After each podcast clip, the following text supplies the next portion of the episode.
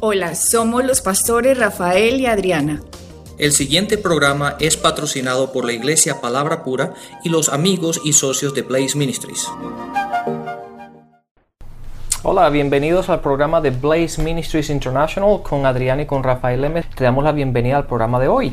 Y te queremos recordar, antes de empezar con el estudio bíblico de, de hoy, queríamos recordarte que puedes visitarnos en nuestra página web a blazeministries.net y ahí podrás obtener toda la información de los programas que hemos grabado anteriormente en la radio, como también algunos artículos, como también puedes encontrarnos y seguirnos en Facebook.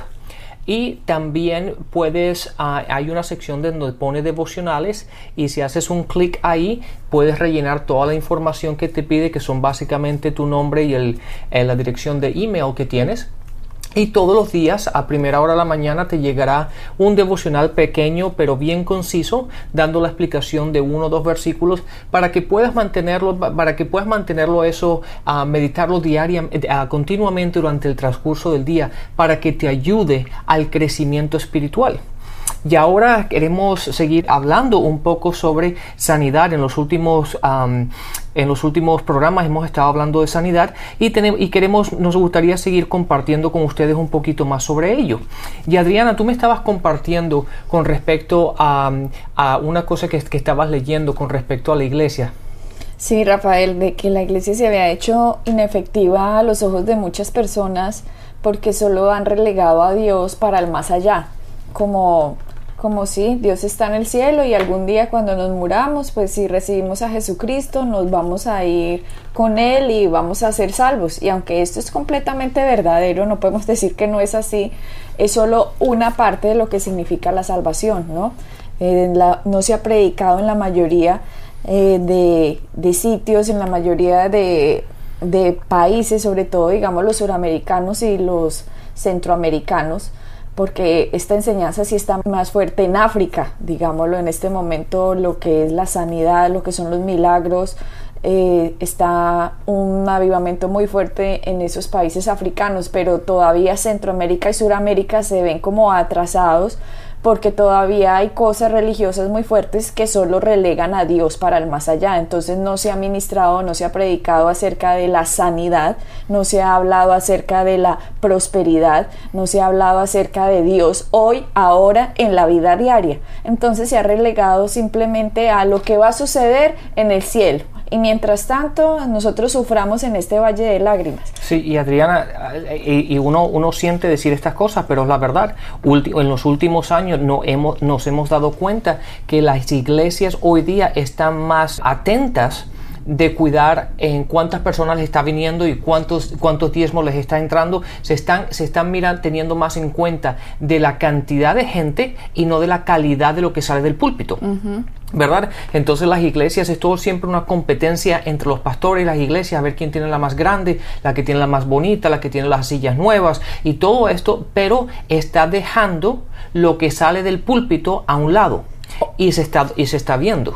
Obviamente hay muchas iglesias de sana doctrina, obviamente no estamos, esa, no estamos atacando a todas las iglesias, estamos hablando en general. En general estamos hablando en general porque si en general se hablara de sanidad, si en general se hablara de prosperidad, si en general se hablara de lo que significa la cruz, en general los cristianos en general estarían bien. ¿Cierto? Pero resulta que en general los cristianos no están bien y esto es debido a lo que está saliendo de la mayoría de los púlpitos.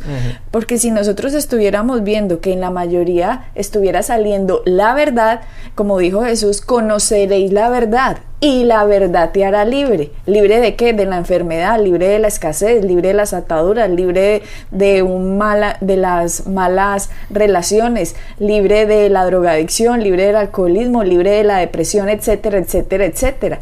Pero encontramos que en general muchísimos cristianos siguen manteniendo este tipo de vida esperando algún día que llegue el rapto de la iglesia o que algún día me vaya para el cielo para librarme de esta vida que me está tocando vivir y desafortunadamente eso está pasando porque en general cuando llega alguien a una iglesia digamos que está enferma lo que le dicen es y ya fue al doctor en vez de hablar de qué significa la cruz, en vez de hablar de lo que significan las llagas de Cristo, en vez de explicar bien la Santa Cena.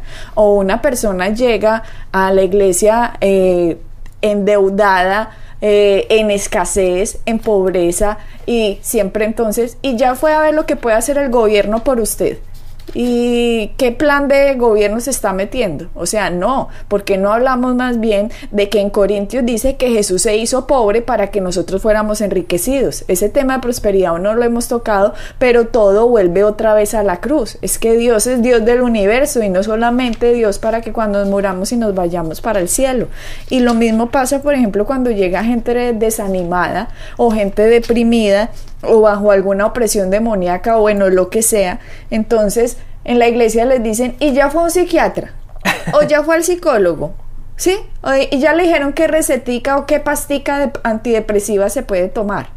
No, no, no. Cuando en la cruz Jesucristo dice que el castigo de nuestra paz fue sobre él. Entonces, la iglesia debería proveer a las necesidades de la gente. ¿Cierto? Entonces, Rafael... ¿Sabes una cosa, Adriana? Ahora déjame interrumpirte, pero cuando estabas hablando de esto me acordé que generalmente cuando la gente viene un enfermo, por ejemplo, a la iglesia o viene un, enfermo, generalmente lo que la gente dice es vamos a orar por ti o, o, te vamos a poner la lista de oración, ¿verdad? Y durante la semana, en los momentos de oración, vamos a estar orando por ti o lo que sea. Pero es interesante, y esto es lo que me acaba de acordar, que en, en Mateo 8, en, el pasaje cuando estamos hablando de, la fe del centurión, cuando estaba uno de sus sirvientes estaba enfermo y ah, el centurión se acerca a Jesús a preguntarle para que vaya a sanarlo. Date cuenta que cuando el, cuando el centurión se le acerca a él o los sirvientes se acercan a Jesús para que vaya a sanar al, o, le, le comenta sobre el que estaba enfermo, Jesús dice, iré a sanarlo. Él no dice, yo voy a ir a orar por él o esta noche cuando ore el Padre yo voy a orar por él. No, él dice que él fue a sanarlo. Y eso es lo que la palabra dice. Él lo dice en, Mateo 8, en el versículo 7. Iré a sanarlo. Y eso es algo que está en la palabra. Nos, a nosotros la palabra nos dice que tenemos que sanar a los enfermos. Y generalmente lo que nosotros hacemos es orar por los enfermos. ¿Verdad? Y eso es algo que deberíamos ponerlo en práctica. Es la palabra habla de lo que tenemos que hacer. Y una de las cosas es, que tenemos que ir a sanar a los enfermos. Es igual que ahora, hoy día, la iglesia se está concentrando en que la, gente se salve, es cuántos vamos a poder salvar y cuántos vienen a la iglesia que reciban a Cristo. Y entonces para poder decir, no, si 500 recibieron a Cristo hoy, 400 recibieron a Cristo hoy, o lo que sea. Pero la palabra es, tenemos que hacer discípulos. No convertidos. No convertidos, exactamente. Entonces tenemos las iglesias llenas de un montón de gente que proclaman a Cristo, que proclaman el ser nacidos de nuevo, pero que no son discípulas de ellos. ¿Por qué? Porque no han, no han sido discipulados. No les están dando la enseñanza que necesitan para que estas personas puedan aprender a seguir a Cristo y crecer espiritualmente. O el discipulado que están recibiendo es de un Dios del más allá no el Dios de hoy y ahora, que me tiene las soluciones de hoy y ahora, porque la palabra dice que Él es Dios hoy. Así como lo fue ayer, así lo mismo es hoy y así mismo lo va a ser mañana. Entonces, eh, lo que Jesús hizo, que Él siempre iba sanando a la gente. Entonces Dios Padre hizo estos milagros para mostrarle a la gente que Jesús tenía el poder en la tierra, no solo para perdonar los pecados. Entonces la iglesia hoy no solo debe estar hablando del perdón de pecados a través de la sangre de Cristo, recibiendo a Jesucristo como Señor y Salvador y por el sacrificio que le hizo en la cruz, sino que también debemos confirmar el mensaje de lo que Cristo es, validando quién es Él y la enseñanza que hay en la Biblia acerca de la sanidad. ¿Y cómo hace eso? Lo mismo, Rafael, con la enseñanza. ¿Por qué? Porque la palabra dice que la fe viene por el oír. Así que el oír la palabra de Dios. Pero si una persona nunca ha oído que Dios sana, una persona nunca ha oído Dios prospera, una persona nunca ha oído Dios libera, solo una persona ha oído sí, Dios si cuando te mueras y recibes a Cristo te vas para el cielo, si eso es lo único que ha oído, es lo único que va a tener fe para creer. Exactamente. Pero cuando entonces abrimos el Evangelio completamente, la gente ya tiene mucho de dónde coger, mucho de dónde agarrarse acerca de sus, de sus creencias y cómo con las palabras cómo la fe recibe lo que la gracia hizo en la cruz, Rafael. Exactamente. Sabes que si la gente solamente lo pone desde este punto de vista, Jesús, él caminaba en exactamente en la perfecta voluntad de Dios. ¿Me entiendes? Entonces, si, si la gente nada más se refleja o solamente mira el caminar de Jesús, ¿verdad? Y lo ven los evangelios, entonces él se da cuenta que Jesús lo único que hacía era bien. Jesús sanaba. Jesús lo que quería era el bienestar de la gente, ¿verdad? Entonces simplemente viéndolo con, en esa simplicidad, sin ir en la parte teológica y ni nada más, la gente se tiene que dar cuenta que, hey, Dios quiere lo mejor para mí. Y si yo estoy enfermo, Jesús, la gente le iba a Jesús a sanar, a recibir sanación, o que Jesús le, pusiera las manos, o que orara por ¿Para qué? Para que sean sanos. Entonces, si lo vemos desde ese punto de vista, lo que Dios quiere para nuestra vida hoy, no mañana, mañana está, cuando mañana llegue nos preocupamos de mañana, pero el día de hoy lo que Dios quiere es que nosotros vivamos completamente en sanidad. Rafael, y ahora que dices eso se me ocurre que muchos dirán, ah, entonces qué bueno haber vivido en la época de Jesús, porque entonces cuando Jesús estaba, yo sí estaría seguro que hubiera obtenido mi sanidad porque es que Jesús estaba aquí en la tierra, ¿cierto? Pero tengamos en cuenta que Jesús cuando subió al cielo, nos envió al Espíritu Santo. Y desde que tengamos el Espíritu dentro de nosotros, es como si Jesucristo estuviera en la tierra. Y recordemos que Jesucristo, cuando le había dado a, los, a, estos discípulos autoridad para sobre los demonios y para sanar a la gente, cuando no pudieron sanar a esta persona que llegó con el Hijo, que le dijeron, Señor, no pudimos sanar al Hijo de este Señor y Jesucristo lo reprendió y les dijo, por vuestra poca fe. O sea que Jesucristo, a los que él estaba discipulando, igual les pegó un regaño diciéndole, bueno, ustedes ya tienen la autoridad para hacer esto, entonces a mí no me digan que esto no se puede. ¿Ok?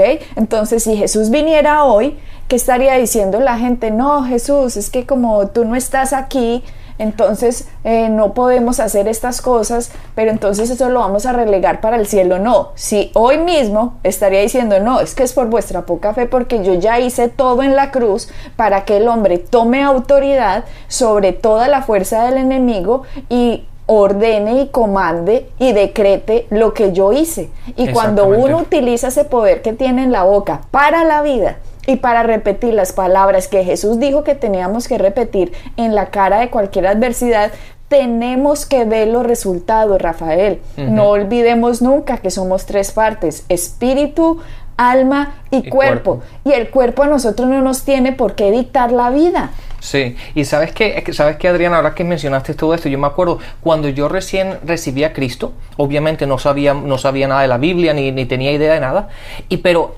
empecé a oír a la gente en la iglesia, yo decía, oye, si Jesús estuviera aquí en la tierra, las cosas serían más fáciles. Claro. ¿Verdad? Y de hecho, cuando, sí, cuando pienso, y cuando yo empezaba, empezaba a orar por cosas, yo decía, si yo tuviera Jesús aquí, eh, él me pudiera explicar las cosas y, y yo pudiera, ¿verdad? La cosa sería mucho más sencilla hasta que uno empieza a entender la palabra y empieza, y de hecho en Juan 14, 15, 16, Jesús habla que dice la importancia que, eh, que, es que Él se vaya al Padre para que venga el Espíritu Santo en nuestras vidas.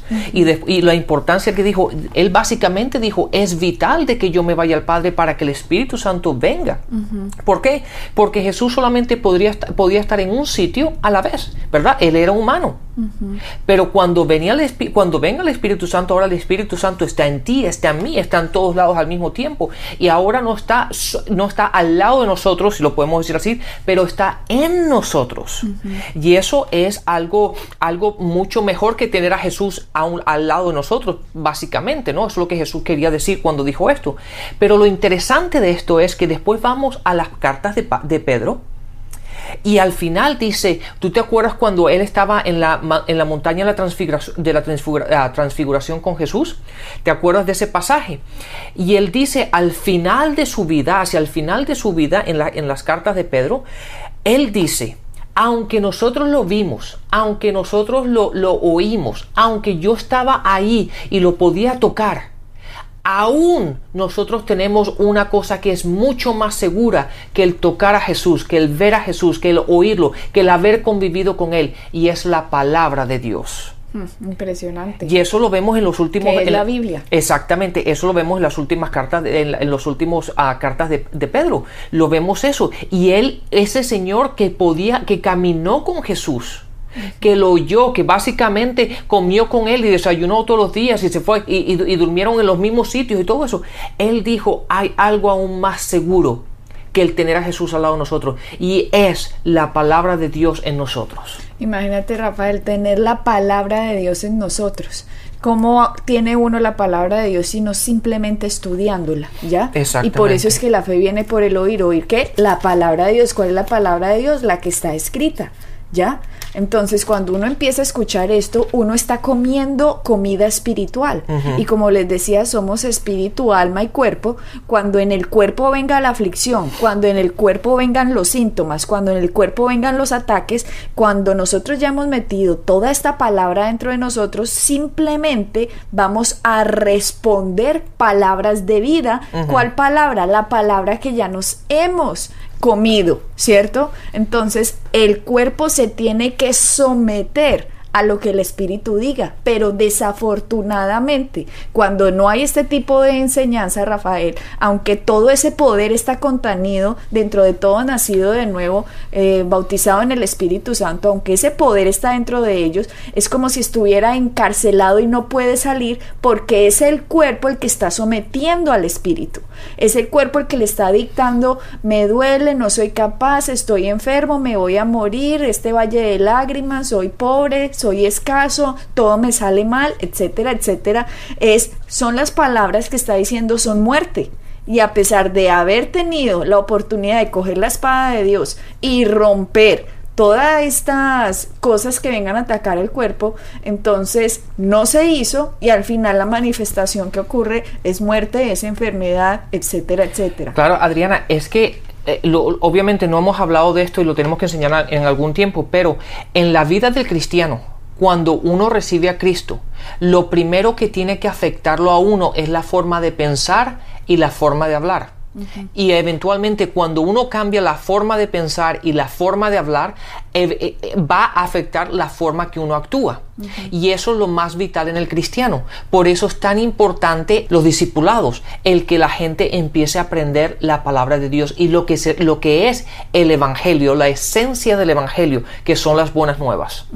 Una vez que uno empezamos a aprender de eso y empezamos a aprender lo que es el Evangelio, no solamente de una forma, de una forma teórica, pero el Evangelio en nuestras vidas, la buena nueva, lo bueno que Dios quiere para mí en mi vida hoy. Y Rafael, desafortunadamente, el daño que se ha causado desde detrás de los púlpitos diciendo es que Dios quiere que tú tengas esta enfermedad para enseñarte algo, ha destruido completamente la fe de mucha gente. Sí, y, y- y no tiene bases, porque a mí me gustaría que gente que dice eso, que me enseñaran la palabra donde Jesús le dijo a alguien, no, no, es que Dios quiere que tú, mi Padre, quiere que tú mantengas esta enfermedad unos cuantos meses más porque te está terminando de enseñar algo. Yo no he visto eso en ninguna escritura. De hecho, cuando la gente se le acercaba a Jesús, él lo sanaba. Cuando la gente, la, la mujer de flujo de sangre fue y lo tocó. ¿Verdad? Cuando estamos, eh, no hemos empezado todavía, pero lo vamos a ver aquí. Cuando Jairo tenía a su hija enferma, Jesús dijo: Yo voy la- para sanarla, para imponerle las manos y sanarla. En todos los pasajes que vemos en la Biblia, Jesús siempre se ve la voluntad reflejada de Dios en ir a sanar, en ir a tocar, en liberarlos, en darles vida y Sí. vida en abundancia. De hecho, Jesús en ningún pasaje vemos que haya dicho, venga, tú eres demasiado bonito y creo que te voy a poner una lepra para que aprendas a ser humilde, ¿ok? O tú has hecho tales cosas, entonces creo que te voy a castigar con un cáncer. En ningún pasaje vimos esto. Todos los pasajes vimos a Jesús teniendo misericordia con la gente, perdonándole los pecados y más encima sanándolos. En ningún momento él dijo, te voy a castigar poniéndote esto. Es la misma gente, Rafael, cuando no entiende estas verdades, que cuando una enfermedad empieza a tocarles en la puerta, ellos abren completamente la puerta y la aceptan por malas doctrinas, malas enseñanzas que le han dicho que esto viene de Dios. Exactamente, mira esto Adriana, me estaba acordando ahora de esto otra vez. En Hechos 10, en el, en el versículo 38 dice, y estoy leyendo para que la gente sepa, estoy leyendo de la nueva versión internacional, dice, el eh, Hechos 10:38, me refiero a Jesús de Nazaret, como lo ungió Dios con el Espíritu Santo y con poder, y como anduvo haciendo bien, fue haciendo bien. Obviamente, si él le va a estar poniendo enfermedad a la gente, eso no va a ser bien, eso va a ser mal, ¿verdad? Fue haciendo bien y sanando a todos los que estaban oprimidos por quién? Por el diablo. Fue oprimido por el diablo, los que estaban oprimidos por el diablo, porque Dios estaba con él. Ahora, la palabra dice que un reino dividido no puede, no, un reino que está dividido no, puede, no puede andar, ¿verdad? No puede, sostenerse. Entonces, ahora, si Dios está en nosotros y nosotros somos nacidos nuevo y tenemos el Espíritu Santo, ¿cómo nosotros vamos a ir haciendo, haciendo mal, poniéndole enfermedades y pero tratándolos de sanar? La gente pensaría que estuviésemos locos, ¿verdad? No, pero nosotros tenemos que seguir el ejemplo de Jesús. Y la palabra dice que Él fue ungido del Padre para sanar para hacer bien. Y eso es lo que el Evangelio dice y eso es lo que el Evangelio es.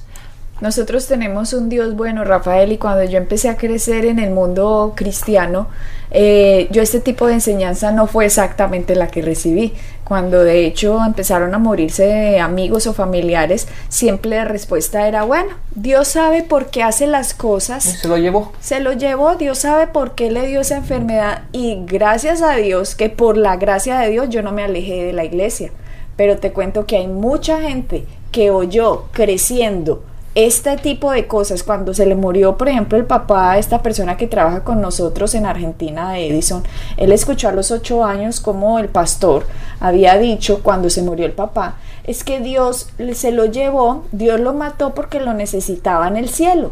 Hmm. Y Edison dijo que cuando él escuchó esas palabras, él dijo que odió a Dios y que no quería saber nada de Dios y él se volvió ateo. ¿Ya? Ya después de pasaron 15 o 20 años, eh, no recuerdo bien la historia de eso, él dijo, cuando empezó a escuchar este evangelio y que se dio cuenta que no fue Dios el que le puso esa enfermedad a su papá y por lo cual se murió y se, eh, que como le dijeron Dios se lo había llevado.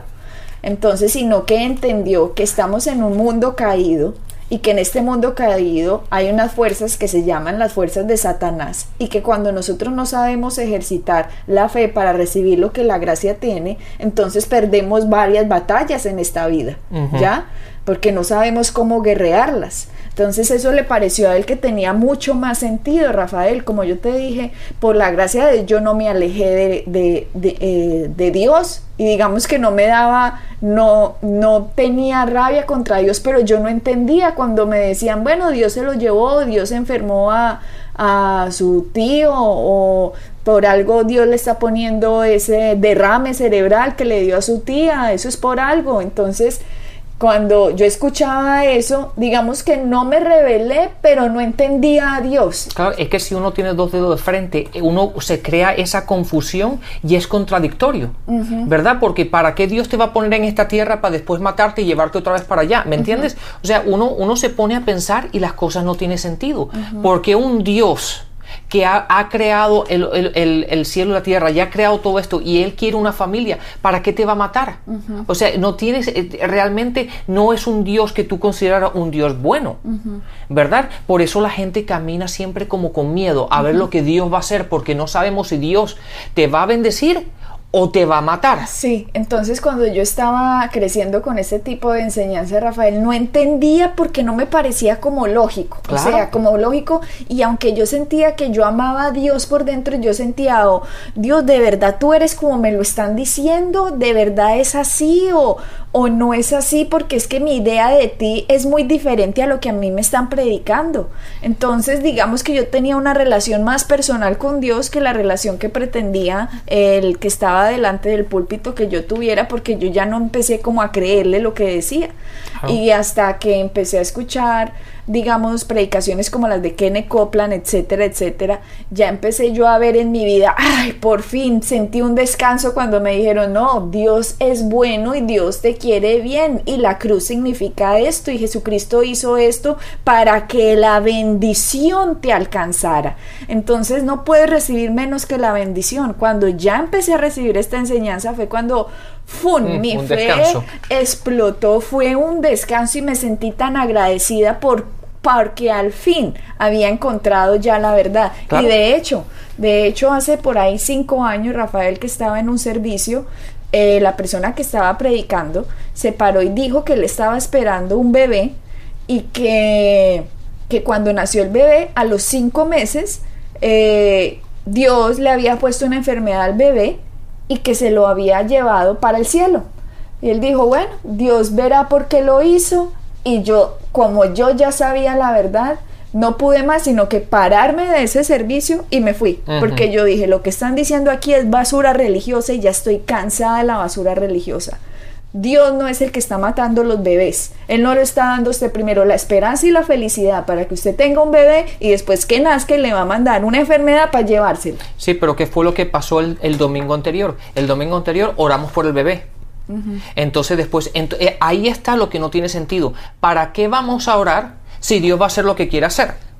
¿Me entiendes? Ahí está lo que, lo que no entiende. Eh, Si, si Dios lo va a matar, ¿verdad? Y si Dios se lo lleva, entonces ¿para qué oramos? Porque si Dios, Dios- lo va a matar o lo, lo va a enfermar, ¿para qué vamos a contradecir a Dios para que se sane? Si es que la basura de la religión no tiene sentido, Exactamente. Rafael. Sabes que, No sentido. Adriana, me está acordando el uno de los versículos que tú siempre mencionas cuando enseñas, y es Juan 10:10. 10. Y dice, el ladrón no viene más que para robar, matar y destruir. Pero yo, yo, Jesús, yo he venido para que tengan vida y la tengan en abundancia. Y vida en abundancia no es estar enfermo, porque cuando tú tienes fiebre, cuando no te puedes levantar de la cama, cuando no tienes fuerza, cuando tienes dolor de cabeza, cuando no te sientes bien, eso no es vida en abundancia. Cuando tú no puedes disfrutar la vida al máximo, en plenitud, porque estás en el hospital, eso no es vida en abundancia. ¿Verdad? Cuando tú no puedes salir de la casa porque no tienes fuerza o tienes lo que sea, eso no es vida en abundancia. Pero la palabra dice, yo he venido para que ustedes tengan vida en abundancia. Ese es nuestro Dios. Y no nos vamos a cansar de decir estas mismas cosas porque es que llevamos siglos escuchando otro tipo de enseñanza. Y la gente tiene derecho de escuchar cuál es el verdadero Dios que vino a bendecirnos. ¿Sí? E- in- independientemente que sea contradictorio a lo que siempre han oído y a lo que siempre han creído. La palabra es la palabra y es lo que es. Y un sinfín de personas saben, Rafael, que Dios existe, pero se han alejado de Dios por ese tipo de basura religiosa que les han dicho esto.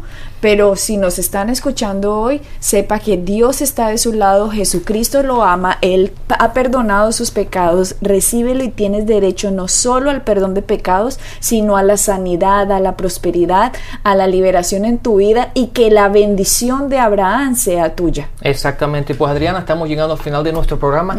Quiero que todo el mundo sepa que Dios es bueno y que Dios quiere lo mejor para nosotros y lo mejor de nosotros es caminar en sanidad. Gracias Jesucristo por lo que hiciste en la cruz. Bendiciones. Bendiciones. Pueden bajar nuestras enseñanzas en www.iglesiapalabrapura.com y visitarnos en nuestra sede en la calle 21326.